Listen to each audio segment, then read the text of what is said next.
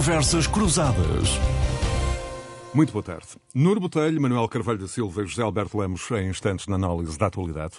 Daqui a pouco a agenda doméstica, mas eh, agora a guerra, a guerra na Ucrânia. A Rússia planeou invadir a Ucrânia em apenas 10 dias, com a intenção de tomar o Parlamento em Kiev e eliminar fisicamente os líderes ucranianos. O primeiro passo um, era este, numa ocupação progressiva do país, que deveria culminar na anexação em agosto deste ano. Estas eram as linhas-chave do plano elaborado pelo Kremlin para o controle da Ucrânia, de acordo com um relatório eh, publicado pelo British Royal Defence Institute, um think tank britânico de análise militar, considerado próximo do Ministério da Defesa britânico e também da NATO.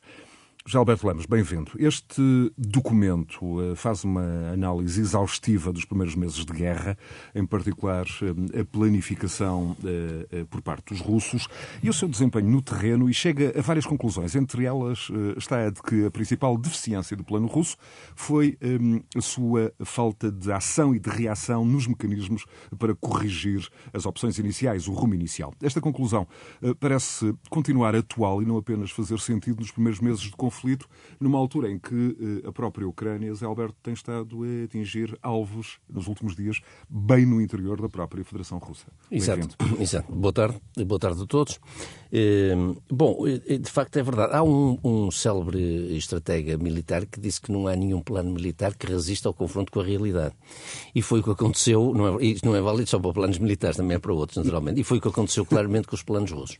A divulgação deste, deste documento, eh, por esse que tem que referiste, britânico, eh, é uma, é uma, digamos, é um acesso a documentos russos. Portanto, não é uma invenção, como é evidente, é uma, uma espécie de fuga de informação. E eu lembro só que já disse, aliás, aqui várias vezes, que a própria CIA já tinha conhecimento dos planos russos e, portanto, o diretor da CIA andou por vários países do mundo, nomeadamente a própria Rússia, foi, aliás, no dia 2 ou 3 de novembro do ano passado, à Rússia dizer nós sabemos que vocês têm planos para invadir a Ucrânia, não se metam nisso.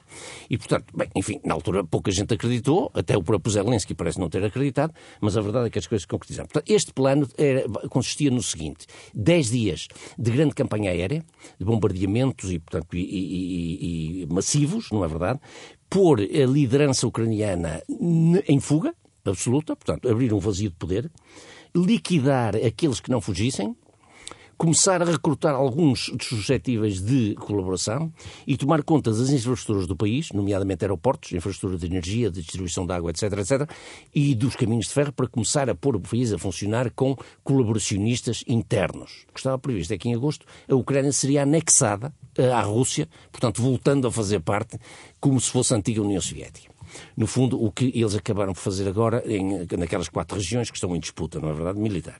Ora bom, este plano eh, tinha, o, digamos, uma, uma, enfim, partia do princípio que, aliás, um dos pressupostos era que a sociedade ucraniana estava completamente apática e, portanto, era relativamente fácil eh, entrar ali como faca e manteiga e dominar o país, dominando as infraestruturas e, sobretudo, afastando, afastando os dirigentes. O FSB, o, portanto, o, o sucessor do KGB, que teria como eh, digamos, função liquidar todos os dirigentes que se opusessem ou que não fugissem do país.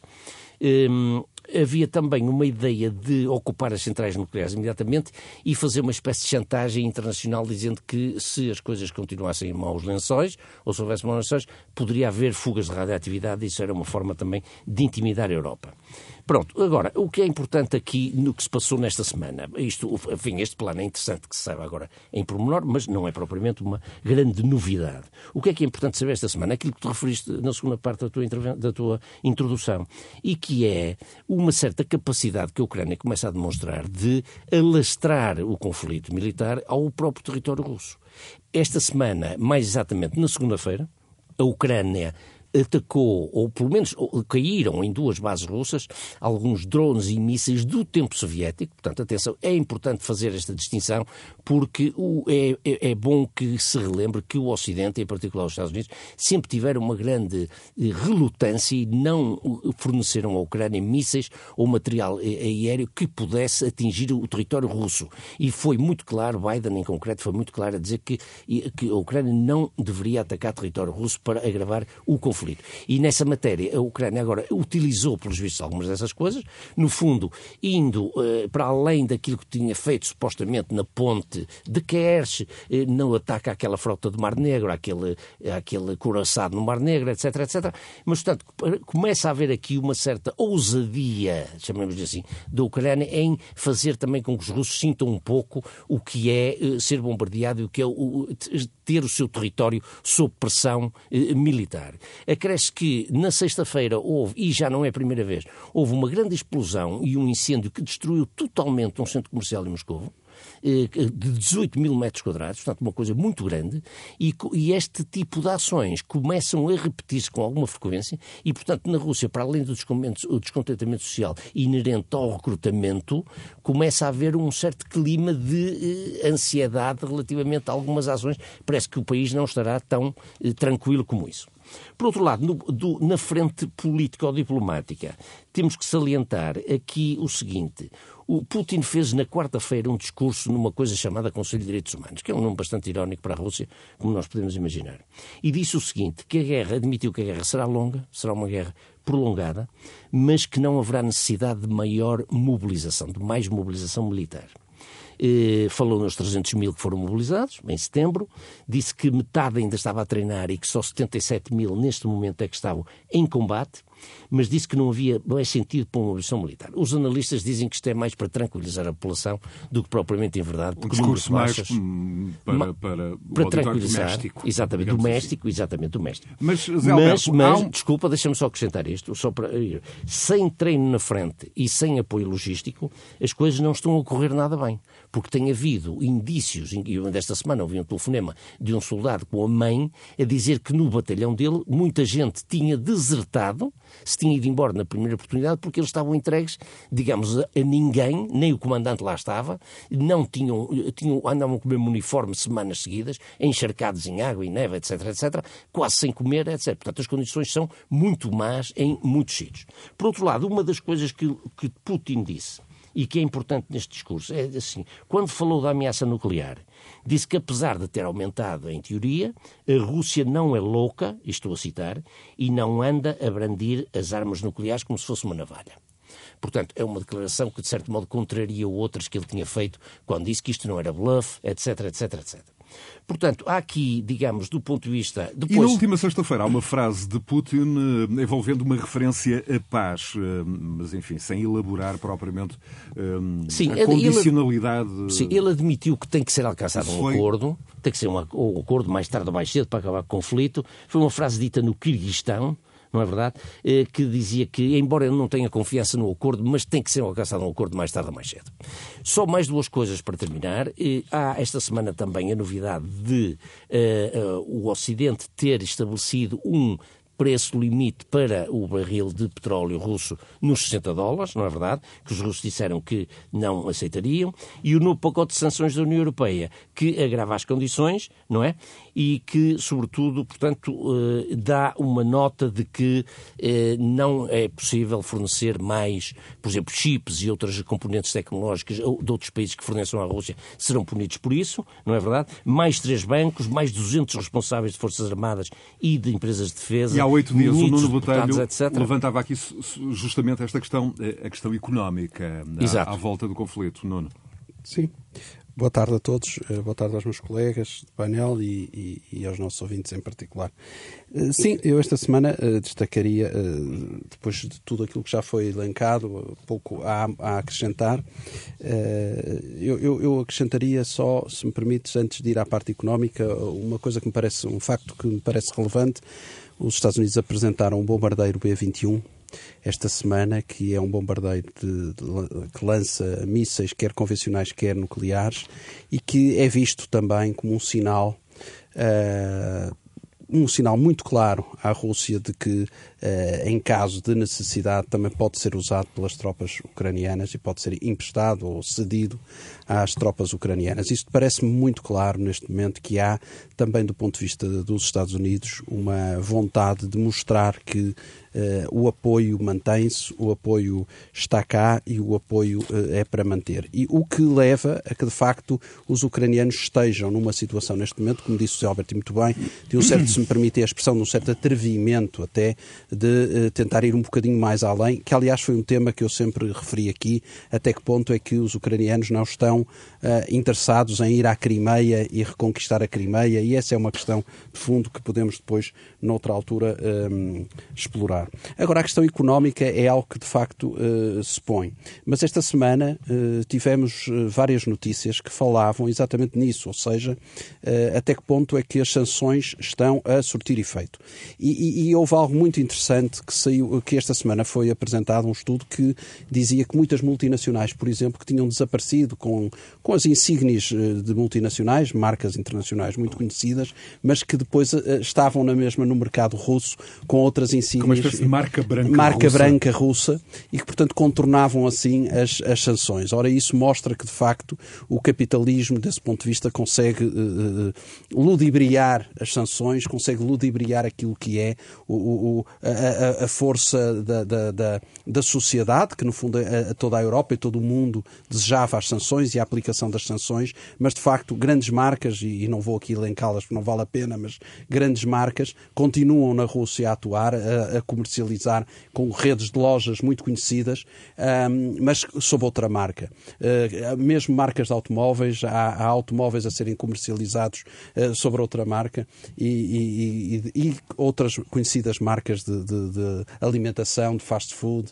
e tudo mais, que aparecem com outras, com outras, outras designações. E, portanto, desse ponto de vista, há de facto, apesar de as sanções ter, uh, surtirem alguns efeitos, nem sempre surtem todos os efeitos e são muitas vezes contornadas. E esse é um ponto que eu acho que é lamentável, é de lamentar e, e, e leva-nos sempre àquela questão que muitas vezes temos debatido aqui, que de facto nós não estamos, nós ocidentais, não estamos se calhar disponíveis para pagar uh, uh, aquilo que, de, que, deveria ser a liberdade, uh, aquilo que deveriam ser os valores da democracia, os valores do Estado de Direito, os valores daquilo que seriam os direitos humanos. Somos muito bons para, para apregoar os direitos humanos, mas se calhar não somos tão bons para, de facto, os praticar. E, portanto, desse ponto de vista, eu, eu, eu, eu diria que a Ucrânia tem vindo a dar grande, grande, grande trabalho à Rússia. A Rússia ao contrário do que se dizia, em 10 dias não conseguiu e não vai conseguir, eh, está visto, eh, dar a volta e conseguir conquistar, desde logo porque subestimou o povo ucraniano, que ao contrário não é colaboracionista e muito menos apático, é muito patriótico e, portanto, eh, e corajoso, e, corajoso e, e, deu muitas provas disso, e também porque de facto a comunidade internacional se uniu uh, quer a União Europeia, os Estados Unidos e também eh, o Reino Unido uniram-se e, de facto, têm vindo a armar a Ucrânia e, portanto, desse ponto de vista, as coisas têm corrido bem para a Ucrânia. Manuel Carvalho da Silva, bem-vindo. Manuel, que desenvolvimentos, enfim, aqui elencados pelo Zé Alberto e pelo Nuno, lhe chamaram mais a atenção, sobretudo na influência que podem ter uh, ou não, neste caso, calculo que mais com uma influência negativa, na busca de uma solução de paz, que é um ponto que o Manuel recorrentemente tem referido aqui nestas suas intervenções. De resto, esta semana tivemos também a Cimeira de Tirana na Albânia, com o encontro entre a União Europeia e os Balcãs Ocidentais, e também aqui com este lado simbólico de, pela primeira vez, os chefes de Estado e de Governo da União aceitarem sair da fronteira da União Europeia para uma reunião do Conselho Europeu, e, e este sinal eh, em Tirana, de que a União Europeia percebeu finalmente que precisa tanto dos Balcãs como os Balcãs precisam da União Europeia. Isto foi, de resto, uma frase do primeiro-ministro albanês Edi Rama. Manuel, bem-vindo cumprimentar as nossas e os nossos ouvintes e os meus companheiros e sobre isto dizer que talvez seja de refletirmos sobre o, o tópico que já foi introduzido, mais este que agora o, o Zé Bastos introduziu, né, da cimeira com os Balcãs, e, de, e também notas do discurso ou da reflexão apresentada pelo Primeiro-Ministro de Portugal no, no, na evocação do primeiro ano da CNN Portugal, que acho que também tem pontos que merecem atenção. Em relação à guerra, a primeira preocupação é de olhar uh, o sofrimento do, daquele povo eh, o sofrimento dos povos, né? porque do ponto de vista das condições e da vida dos povos estão a sofrer, embora os ucranianos inquestionavelmente muito, muito, muito mais, mas também há russos uh, a sofrer, não é? E ver que isto não, não dá passos para, para a, a paz, ou pelo menos não são suficientemente uh, identificados caminhos possíveis para isso há esta hum, ideia da continuação transmitida de um lado e do outro, da continuação da guerra por muito tempo, e, e isso leva-nos, por exemplo, à necessidade de assentarmos os pés na terra, porque se a guerra é por muito tempo e se se colocam algumas das considerações que acabaram de ser feitas, eh, nós estamos ainda no início do, da percepção do que vai ser o comportamento dos países europeus como países de outras latitudes. Quanto ao relatório, eu dou-lhe um valor relativo, porque o relatório eh, é um, um, uma versão da, da, NATO e uma versão dos serviços secretos que têm meios inquestionáveis para terem acesso a documentos russos, portanto, de certeza que partem de da observação de, alguns, eh, de algumas determinações que estariam assumidas, mas daí até a confirmação eh, que, por exemplo, o Zé Alberto introduzia nisto tudo como verdade absoluta, vai uma distância tão grande ou maior do que de Lisboa ao Porto. Porque, eh, designadamente, duas coisas. Primeiro, a Rússia dá sinais, desde há bastante tempo, de um comportamento, de, um, de, uma estratégia em relação à guerra que é um comportamento muito velho e que não, que não cose com vários dos aspectos que são mencionados no relatório. E que não, é, não, não pode ser uma invenção de agora, não foi uma readaptação. Isto é mais profundo. Ou seja, as práticas que a Rússia está a usar são as dos, eh, as dos cercos estratégicos, feitas, aliás, por, por, ao longo de séculos por cristãos e muçulmanos, que faziam cercos e levavam as pessoas até, até, eh, eh, até à morte ou a, ou a desistirem e a submeterem-se por incapacidade de sobreviver. Esta, estes cercos aparecem claramente como estratégia, é doloroso ver isto, porque é, um, é uma experiência velha. Mas, por exemplo, eh, a ideia de, de, os sinais primeiros da invasão não, não cosem com algumas das, eh, das afirmações que vêm neste relatório. E por isso é que eu digo que é preciso ir mais fundo e com mais. Com mais e, e, com mais verdade. Ou seja, então, os primeiros dias não deram sinais de algumas das intenções que são atribuídas aos russos. Porque se, se isso fosse verdade, tinha havido dinâmicas, podiam ter falhado, mas tinha havido dinâmicas no sentido da eliminação de, de, de dirigentes, no sentido de, de vários de, vários caminhos que são referenciados. Mas, mas aparentemente, não, Manuel, quero... essas dinâmicas terão sido tentadas, mas, Epá, não, mas, isso, mas isso... não concretizadas. Epá, e uma das conclusões. Desculpem lá, mas, mas nós, nós, nós temos a obrigação de, de olhar a vida com uma certa experiência e, portanto, não, não há uma, uma estratégia totalmente eh, delineada que depois se altera de um momento para o outro em, em resultado. Então tinha essa estratégia começou a, a, fracassar totalmente na hora anterior ao início e, e foi por aí fora. Isso não é, não é viável. Isso não é viável.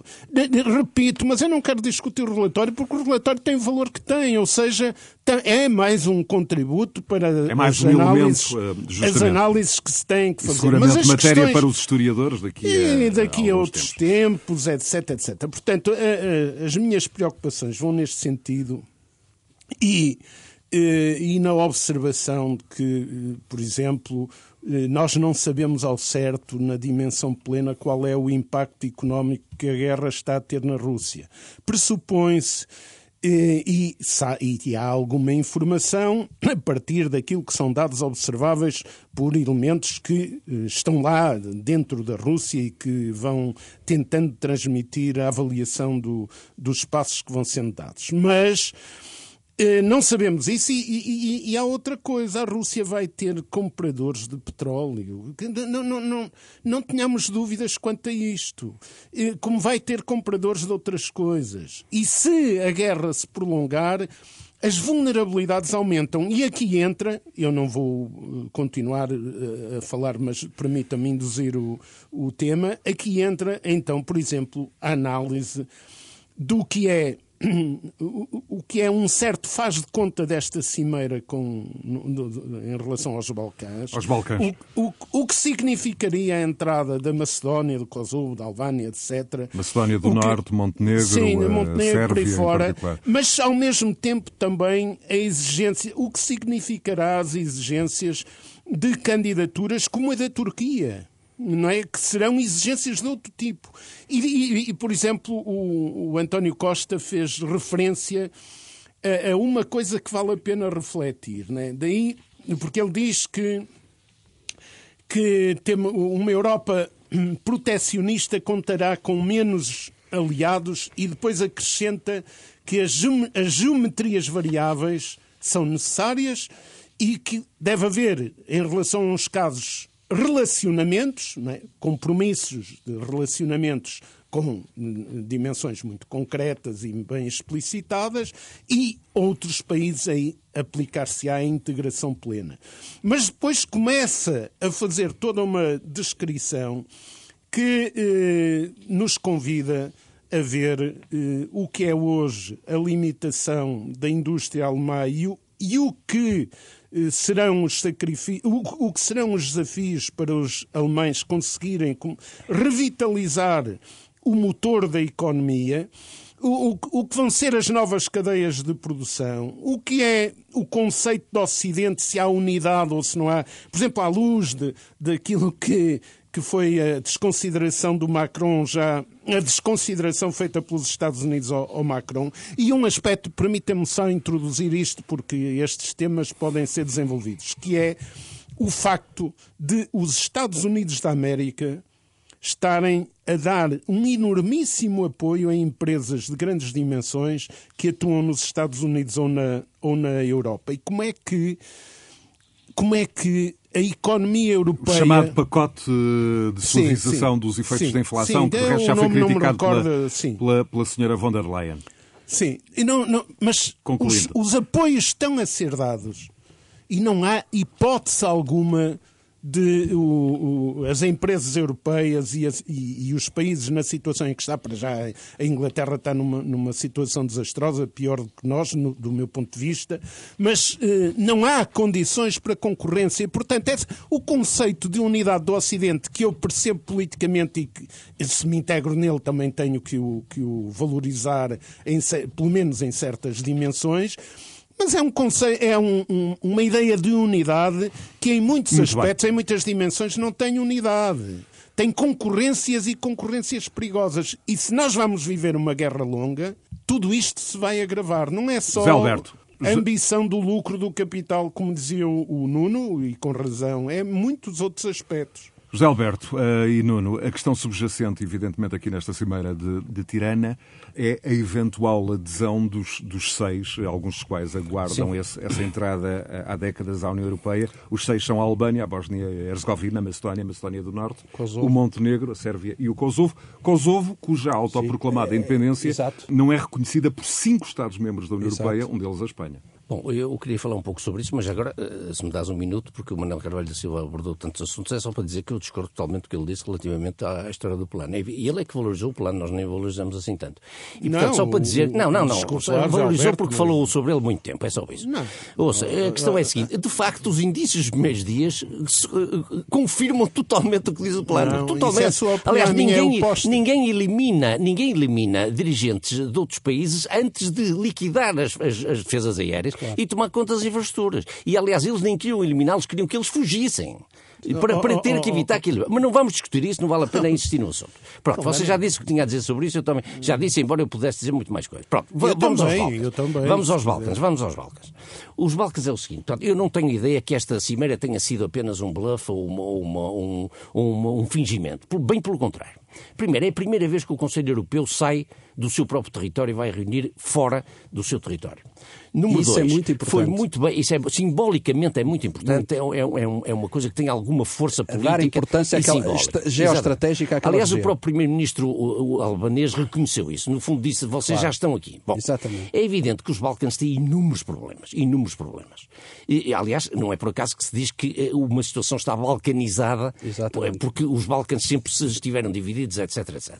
Mas os problemas são diferentes de país para país. Alguns países, numa uhum. trajetória de convergência com a Europa, e há outros que, evidentemente, a gente compreende que não podem entrar nem a médio nem a longo prazo, provavelmente, como é o caso do Kosovo, onde, por exemplo, cuja independência não é reconhecida até por membros da União Europeia. Cinco países, pelo menos, da União Europeia, incluindo a Espanha, Espanha. não reconhecem a independência do Kosovo. Portanto, deixemos o Kosovo de fora. Sérvia também não é um caso fácil. Um, uma das questões eh, delicadas nesta cimeira foi justamente a questão da Sérvia.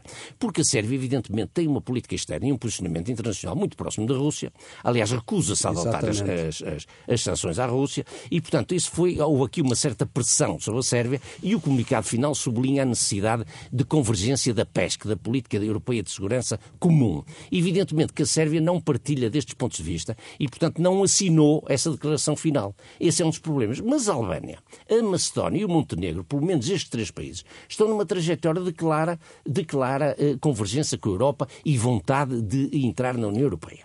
Depois há o caso particular da Bósnia, que é um país também extremamente dividido e que, do ponto de vista da gestão interna, é um bocado uma desgraça, passo o termo, porque cada, cada eh, função governamental tem três pessoas, três pessoas. E eu estive no, no, no, na Bósnia-Herzegovina aqui há uns anos e havia 140 ou 124, se não estou em erro, membros do governo. Sim, porque é. cada membro do, do, governo, cada função tem que ter um bósnio muçulmano, um bósnio croata e um bósnio sérvio. E, portanto, aquilo é muito difícil de gerir. A Bósnia vive hoje quase em muito boa. A administração pública a Bósnia funciona graças ao orçamento e ao apoio em gestão da União Europeia. Senão, provavelmente, nem funcionaria. Portanto, há situações diferentes. Os seis países não podem ser vistos, digamos, da mesma maneira. globalmente e da mesma forma, mas há um caminho aqui a fazer-se porque é um caminho já estratégico.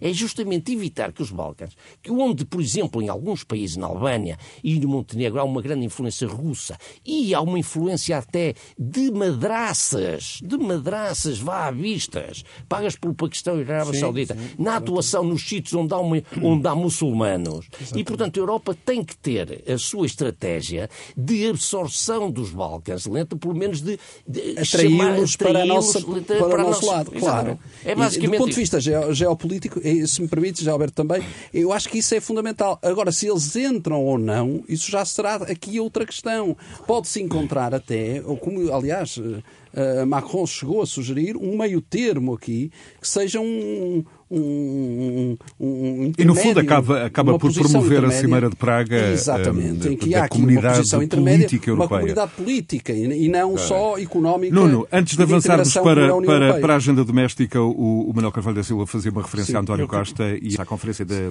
da CNN. CNN.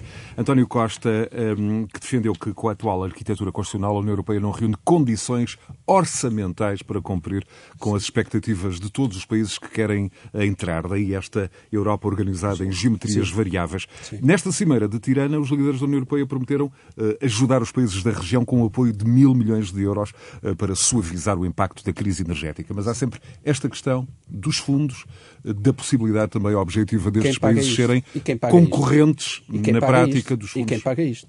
Nós, nós já aqui abordamos há, há uns programas atrás aqui essa questão. E, e enquanto houver uma potência como a Alemanha com capacidade para pagar os fundos, eh, a Europa vai continuar a conseguir pagar.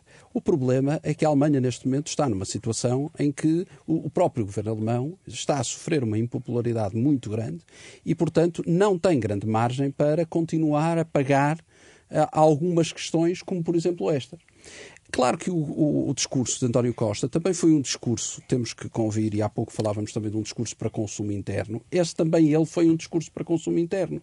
António Costa estava a dizer em Portugal que não quer que outro país entre, porque de facto Portugal está viciado em subsídios, em fundos europeus, em fundos comunitários. Nós temos hoje uma parte grande do nosso próprio orçamento, o orçamento de Estado, pago com fundos comunitários.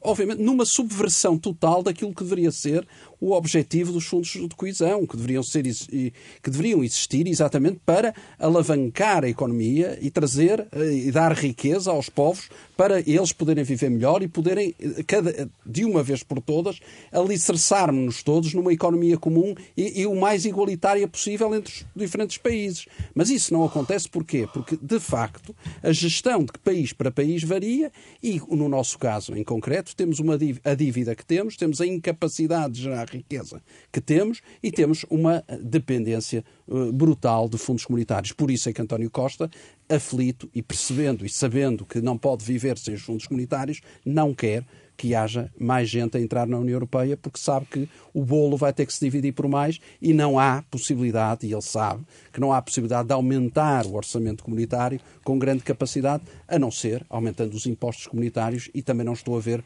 os europeus com, com vontade Manuel, de sobre esta questão dos fundos, não mais do que um minuto, porque temos eh, necessidade de, de facto, avançar para, para, para a agenda doméstica. Eu, eu, eu, repito que, em relação à leitura, às leituras que se fazem de um lado e do outro, eu não as desvalorizo. Confronto é opiniões. Eu não tenho a verdade absoluta. E a minha leitura, do, do, seja do documento que for, é uma leitura que procura enquadrar-se em que procura enquadrar o contexto para fazer, senão não, não dá. Eu, eu, em relação aos fundos, muito rapidamente, hum, Portugal viciado, há duas coisas a considerar. Hum, há uh, um, um, acomodar, designadamente nas políticas públicas, que o, o Nuno aí tem razão. Mas, mas não sejamos, não nos autoflagelemos. Nós não temos práticas de, de, digamos, de acompanhamento da execução de fundos do ponto de vista do rigor inferiores àquilo que é o comum do, dos países. Não se, essa, a insistência nessa ideia é um erro. E isto não significa que eu não esteja muito preocupado com esse atentismo que é mencionado e com a corrupção que está ligada a algumas destas coisas. Só uh, acrescentar. Acrescentar, Manuel. lembrar que eh, o que, o, designadamente, o que o José Alberto veio expor em pormenor e, e que saúdo pelo, pelo conhecimento que, que mostra da, das situações específicas de cada país, tem que ser complementado com outra coisa. Eu admito que os países possam vir a estabelecer, usando a linguagem do António Costa, eh, estatutos de relacionamento importantes, ou que até possam alguns vir a ser integrados. O que eu chamo a atenção é para as contradições que o, o que o, o, o Zé Alberto disse apenas aprofunda e que há a acrescentar um, uma coisa que é a Turquia não vai ficar parada perante a evolução destas possíveis relações com este conjunto de países. Claro, basta, oh, basta, olhar, basta olhar a história, como oh, o Zé Alberto sabe claro, tão bem como oh, Manel, eu. Mas isto já aconteceu quando foi sim, o relativamento ao mas, leste. A Turquia sim, mas, já era candidata antes dos sim, países mas do leste. Hoje, mas hoje há areias na engrenagem. Mas há 27... sempre areias na engrenagem. Deixe-me lá chegar ao fim. Manuel, eu concluindo, porque temos mesmo necessidade é, de falar ainda da que eutanásia. É, que é, eh, eu reafirmo, eh, o que o Nuno dizia de dificuldade da recuperação da Alemanha para ter o papel que nós estamos habituados a que tenha, é mesmo muito difícil e no quadro em que a concorrência está a ser colocada a partir dos Estados Unidos, a situação complexiza-se. Certamente. É Manuel, isto que eu quero dizer. Teremos certamente uh, oportunidade de voltar uh, a este tema. Na agenda doméstica, a semana foi marcada pela nova versão da lei da eutanásia aprovada em plenário no Parlamento na última sexta-feira. Do ponto de vista do debate que foi, e de resto está a ser feito, uh, há vários pontos de vista para ampliar e consultar em rr.sa.pt, por exemplo, da Conferência Episcopal, logo no início da semana, a assumir a tristeza surpresa pela decisão parlamentar.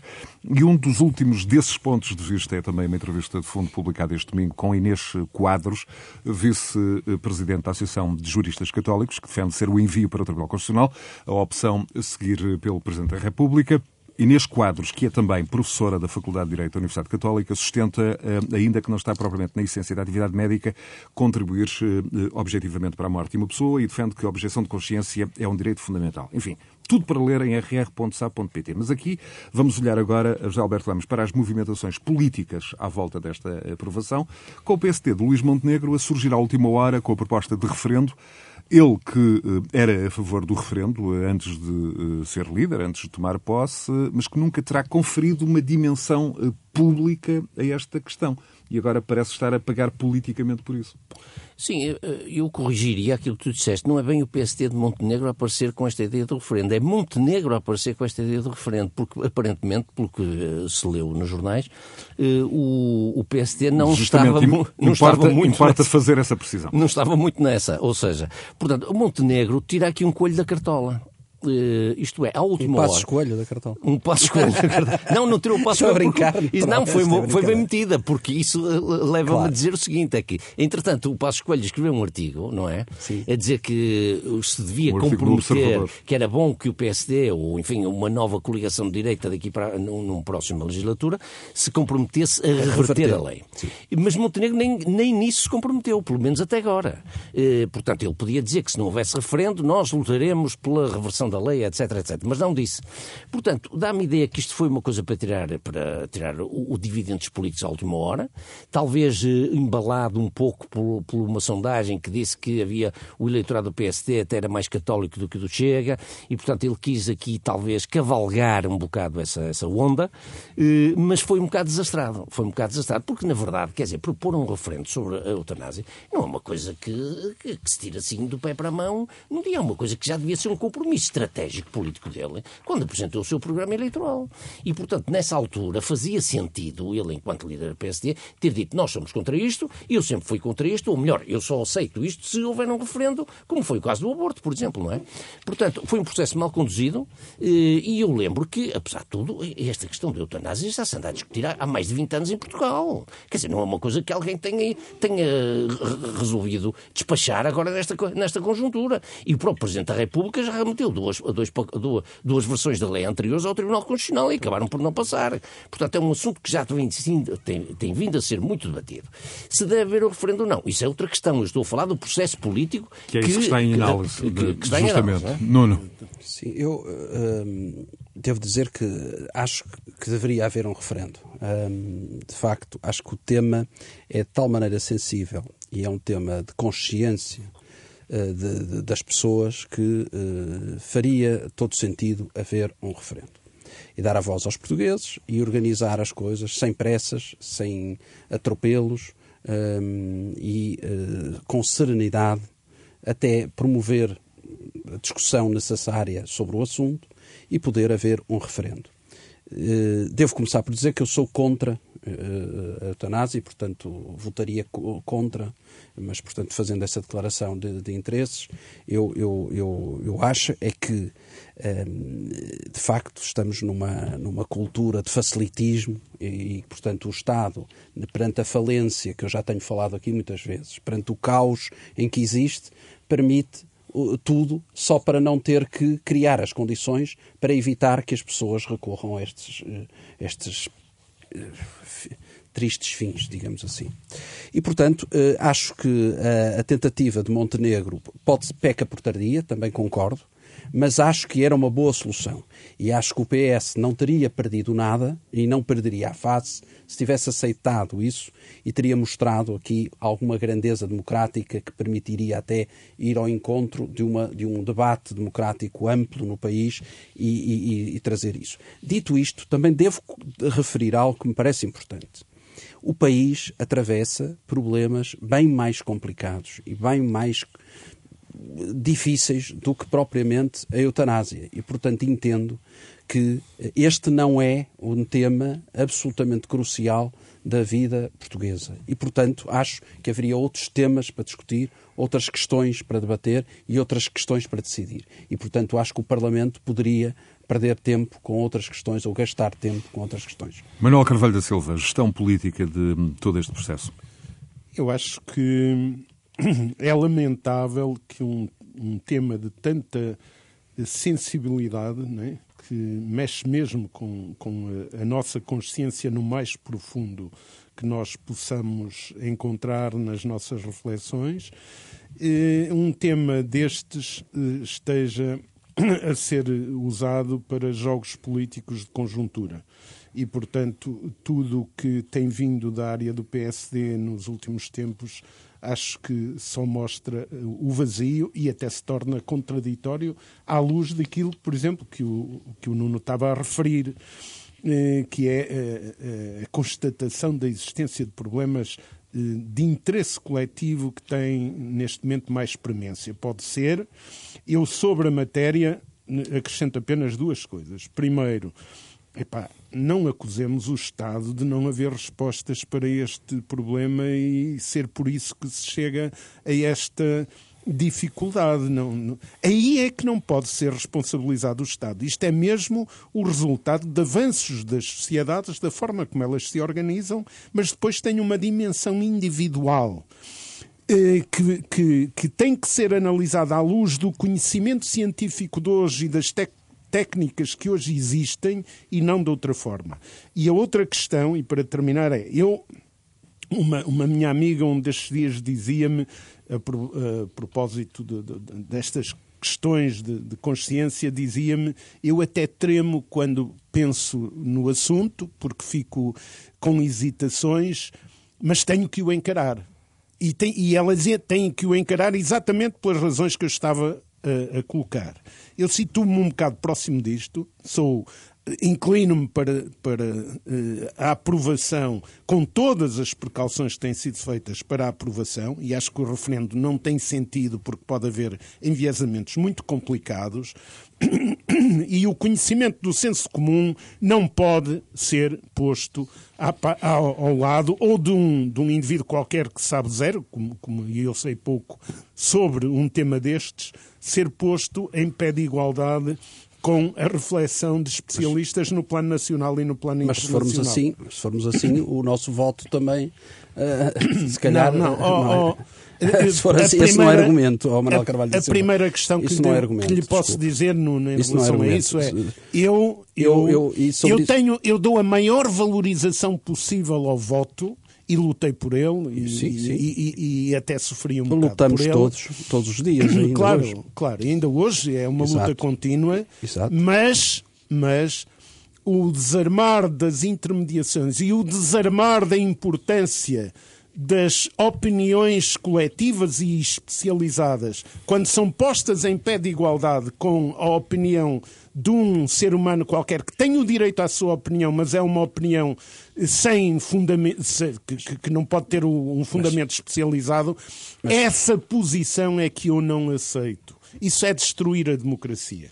Mas isso é, é, é, a sua opinião, mas a, a minha não, não, aí não pois vai... não vai há contra... democracia sem intermediações, não há. Não há. Mas a, Suíça, a Suíça vive de referendos e, e não é por isso sim, que deixa de sim, ser uma com... democracia. Agora, de, de, eu atribuo muita importância à opinião de todos os portugueses e, portanto, confio no bom senso dos portugueses. Aliás, os políticos fartam-se de referir isso e, portanto, acho que seria uma boa opção. E, portanto, como... surpreende-me que o Manuel Carvalho da Silva é, diga isso dessa é, forma. Claro, mas, não, está, está Agora, a fazer uma manipulação estou a fazer, manipular nada. Desculpe, Agora dá-me licença só para dizer que contra... discordo de si ao dizer é que esta questão da eutanásia é uma evolução, eu acho que é uma regressão. Está bem, da, mas da, isso da, são opiniões. Pois, respeito, na, minha, na minha opinião, exato. E portanto acho que eh, pela eu... sensibilidade do tema mereceria não. uma reflexão profunda, uma discussão mais profunda, independentemente de concordar que já há muitos anos que se discute o assunto, de acordo, de acordo, mas eu estou em crer que não faz muito sentido, não faz muito sentido que estejamos a, a, a, discutir um tema e a decidir um tema na Assembleia da República, quando de, de, certeza absoluta se perguntarem aos portugueses ou à maioria dos portugueses, ninguém deu mandato aos parlamentares para o fazerem. E isso eu acho que é, dá... não é? Isso é, Desculpe, mas há uma... eu não falei de evolução, que é uma evolução. Eu disse que é uma situação decorrente da evolução do conhecimento científico, etc, etc. Que são coisas totalmente distintas. E os trampos todos deste mundo provam a exaustão os perigos de não se valorizarem as intermediações em democracia e de não se respeitarem as opiniões especializadas claro. e de se porem em pé de igualdade com a opinião de com quem não sabe nada sobre o assunto. Claro. Certamente voltaremos também a, a esta questão. Capítulo final neste, nesta emissão, um olhar para o futuro do Conselho Económico e Social, um debate aberto sobre um eventual novo papel e perfil do SES como instituição promotora do diálogo e da concertação social, e numa altura em que a revisão constitucional está também em debate, há uma proposta proposta assumida por Poiares Maduro, hum, do PSD, de reestruturação do SES, hum, de que um assento no Conselho de Estado pode ser uma consequência última. De resto, hum, ao Diário Público, Poiares Maduro esta semana revela que já falou com Francisco Assis sobre o tema e o jornal indica que o próprio presidente do SES está a preparar um documento sobre a reestruturação a entregar no próximo ano na Assembleia da República, é o órgão que elege o presidente do SES com uma maioria qualificada de dois terços. A ideia ideia será ampliar a outros atores sociais, que não apenas ordens profissionais, patrões, sindicatos, enfim, um sistema de representação que, eh, na opinião de Poiares Maduro, está enviesado, isto sem colocar em causa a igualdade de voto. A ideia, eh, Nuno Botelho, começa por ti, enquanto uh, dirigente associativo. associativo.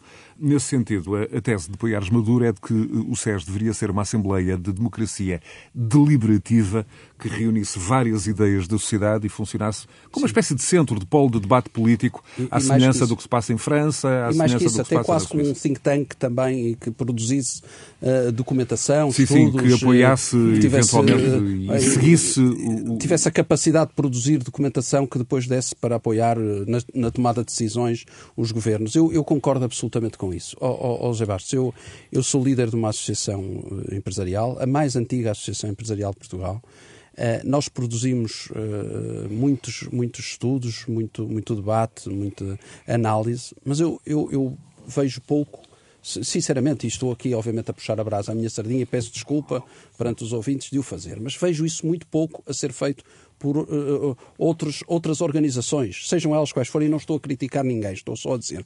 Ou seja, acho que isso faz bem ao país, faz bem à democracia, acho que deveriam existir vários fóruns livres de debate que pudessem produzir uh, uh, estudos, estudos esses que, por exemplo, nós, na Associação Comercial do Porto, facultamos imediatamente aos governos, aos, aos titulares das pastas, que obviamente umas vezes seguem, outras vezes não seguem, mas é, é para, para uso dessas, de, de, dessas pessoas, porque é para isso que nós trabalhamos, para o bem do país, para aquilo que entendemos ser as melhores decisões, e acho que o Conselho Económico e Social é, por excelência, deveria ser por excelência, o local onde se deveria produzir, eu eh, deveria existir a massa cinzenta, se me é permitida a expressão, para de facto isso acontecer. Também com mais atores presentes. Com muito mais atores presentes. Não vamos entrar na demagogia que teríamos que dar mais empregos. Sim, senhora, teríamos, porque a democracia precisa de atores, precisa de gente que trabalhe a democracia democracia, que pense o país à, à, à, à distância, que pense o país uh, para o futuro, que pense o país a, a, médio, médio e longo prazo, e isso é absolutamente crucial e não há, neste momento, ninguém a pensar o país em Portugal. E, portanto, de forma, de facto, que permita depois aos titulares dos cargos públicos, aos, aos políticos, tomarem decisões em consciência e de forma absolutamente uh, clara. E eu acho que isso seria importante. Aliás, Maduro defende, por exemplo, a criação depois... de uma unidade técnica, uh, dizendo que permitiria até que a negociação e o diálogo social um, tivesse aqui um conjunto de dados sistematizados, sistematizados. que até permitiriam para uh, ir acompanhando a execução dos, dos, dos acordos. Diversas, mas, claro, questões como, é. vamos aqui, não vamos mais longe, questões como a questão do aeroporto, questões como a questões laborais, questões como a questão de leis laborais, pudessem ser discutidas ali, elaboradas ali documentos, isso seria útil para todos. Estamos todos de acordo, em conjunto com todos. Portanto, e, e, e, e obviamente já nem discuto, e também concordo, e Poiás Maduro propôs, obviamente já nem discuto as questões, das, depois entramos na questão protocolar, das honrarias, que o, o Presidente do Conselho é Económico e Social, mas isso é perfeitamente secundário. Está colocado a, a, a, seguir aos Presidentes, a seguir aos presidentes de Junta, no protocolo bem, Mas isso é secundário. Eu, eu atribuo importância nesta questão a esta a primeira questão Muito que bem, vamos então ao Manuel, Manuel Carvalho da Silva, que por trajetória pública, enfim, por todos conhecida, tem anos de um, experiência de interações com o SES e no SES. Como é que o Manuel olha para esta questão de uma eventual valorização um, até deste fórum na, na própria Constituição e que contributo poderá dar para o enriquecimento do diálogo social em Portugal?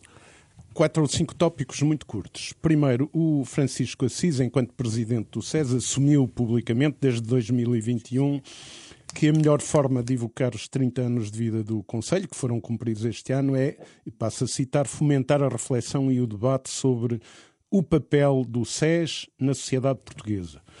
E eh, objetivo que à partida será louvável se houver um exercício rigoroso, designadamente em duas coisas que é na identificação do que é a sociedade civil, que o SES é o organismo, não tenho tempo aqui para estar a citar o artigo 92 da Constituição, disso está claro, plasmado, eh, mas a sociedade civil está no SES e o que é a Comissão Permanente de Concertação Social, que sendo uma estrutura do SES tem total autonomia e é presidido pelo Primeiro-Ministro.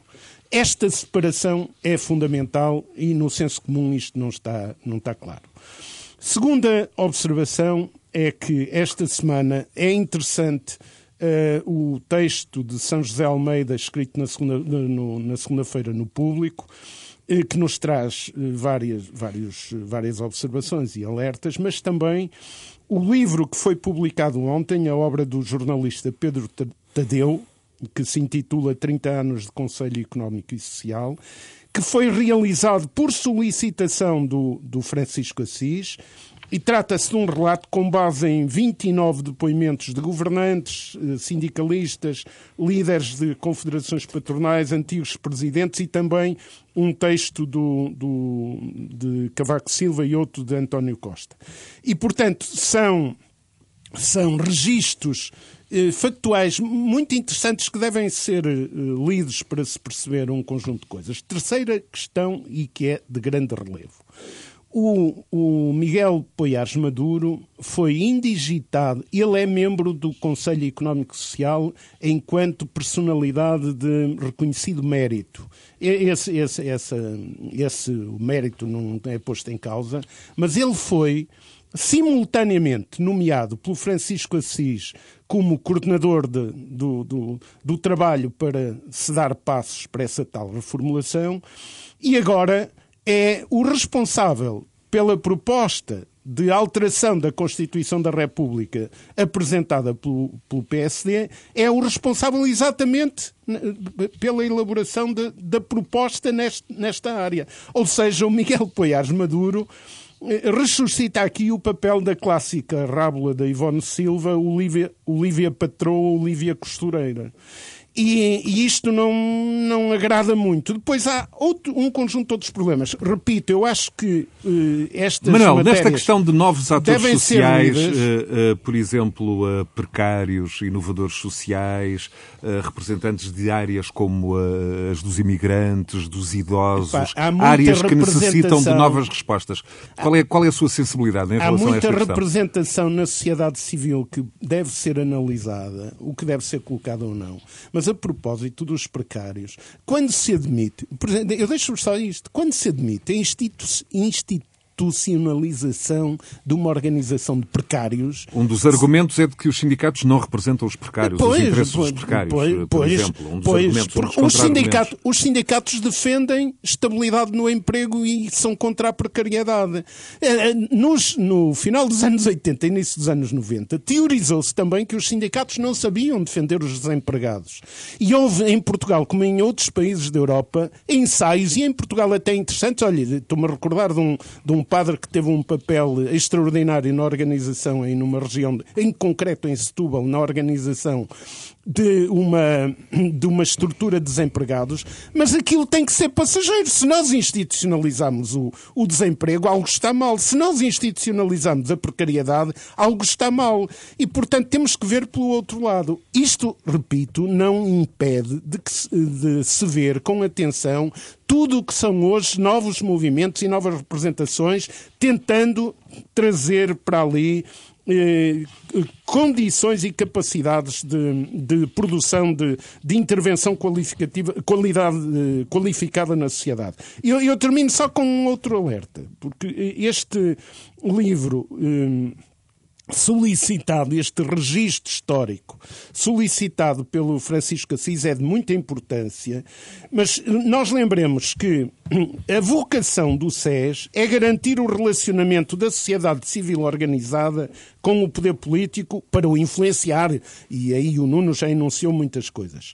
Mas o que tem emergido mais é o, o, o reverso, ou seja, o poder, como se pode constatar, pela leitura atenta dessas 29 participações, o que tem emergido é, é, é, é que a sociedade civil calcione projetos políticos de índole, dimensão, alcance e contextos muito diversificados no plano nacional e, e na União Europeia. Ou seja, aqui o que surgiu como forte não foi a missão original, mas o seu reverso. Muito bem. José Alberto Lemos, hum, a concertação social tem funcionado uh, uh, bem em Portugal? Uh, pergunto, é, foi possível, por exemplo, ainda recentemente um acordo de, rendimentos um, e de crescimento?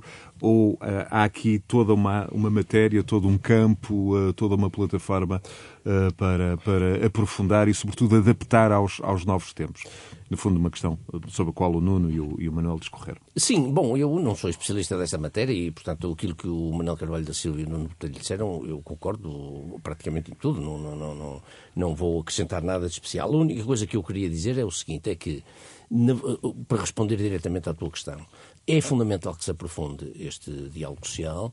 E, quando eu li essas propostas. Com novos atores? Com novos atores, com novos atores, exatamente, e tão alargados quanto possível. Aliás, eu lembro que, por exemplo, na Alemanha, todos os acordos de constituição social, eles nem querem interferência do governo. Essas coisas uh, uh, decidem sempre claro. no, no, âmbito entre patronatos e sindicatos, claro. e, e, é isso que faz avançar. Em primeiro lugar, o diálogo não, não é total, José Alberto. Sim, mas é, é, é, quase sempre é isso que acontece. Portanto, eu uh, defendo, de facto, essas propostas de, que o Poiás Maduro apresentou. Acho que o Francisco Assis parece sintonizado nessa matéria e, portanto, quanto maior for o âmbito... E, claro, e, sobretudo, essa questão de estudos aprofundados que, de facto, viabilizem, eh, eh, digamos, planos estratégicos para o país, acho que é muito importante. Portanto, mais diálogo social, mais concertação social, mais força no Conselho Económico e Social, estou totalmente a favor.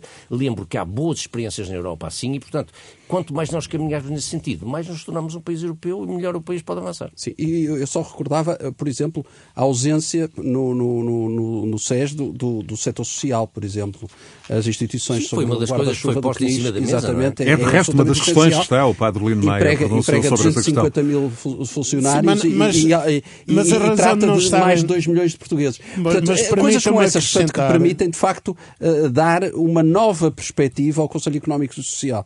Ou seja, deem-se também condições ao Conselho Económico e Social que não pode, de facto, continuar a trabalhar com a carolice, com a simpatia e com a boa vontade daqueles que lá estão, que eu acho que isso claro. é que, de facto, temos que profissionalizar de uma vez. Eu, temos, eu... Para podermos exigir, temos que dar condições às pessoas. Eu só quero vincar uma coisa, é que concertação social e Conselho Económico e Social são realidades distintas.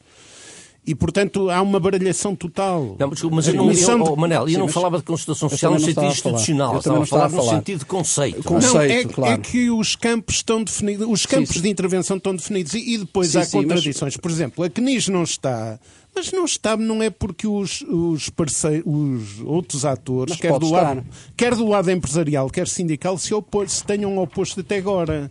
É por outras razões. Portanto, isto são problemas delicados e, repito, a CNIS tem o, para, para, para participar, tem de certeza o apoio de todos. A questão é qual é que deve ser a missão da CNIS. E isso é uma interrogação para a própria CNIS, mas deve ser uma interrogação para todos aqueles que estudam bem, a sério estes problemas. Chegamos, chegamos ao fim do nosso tempo.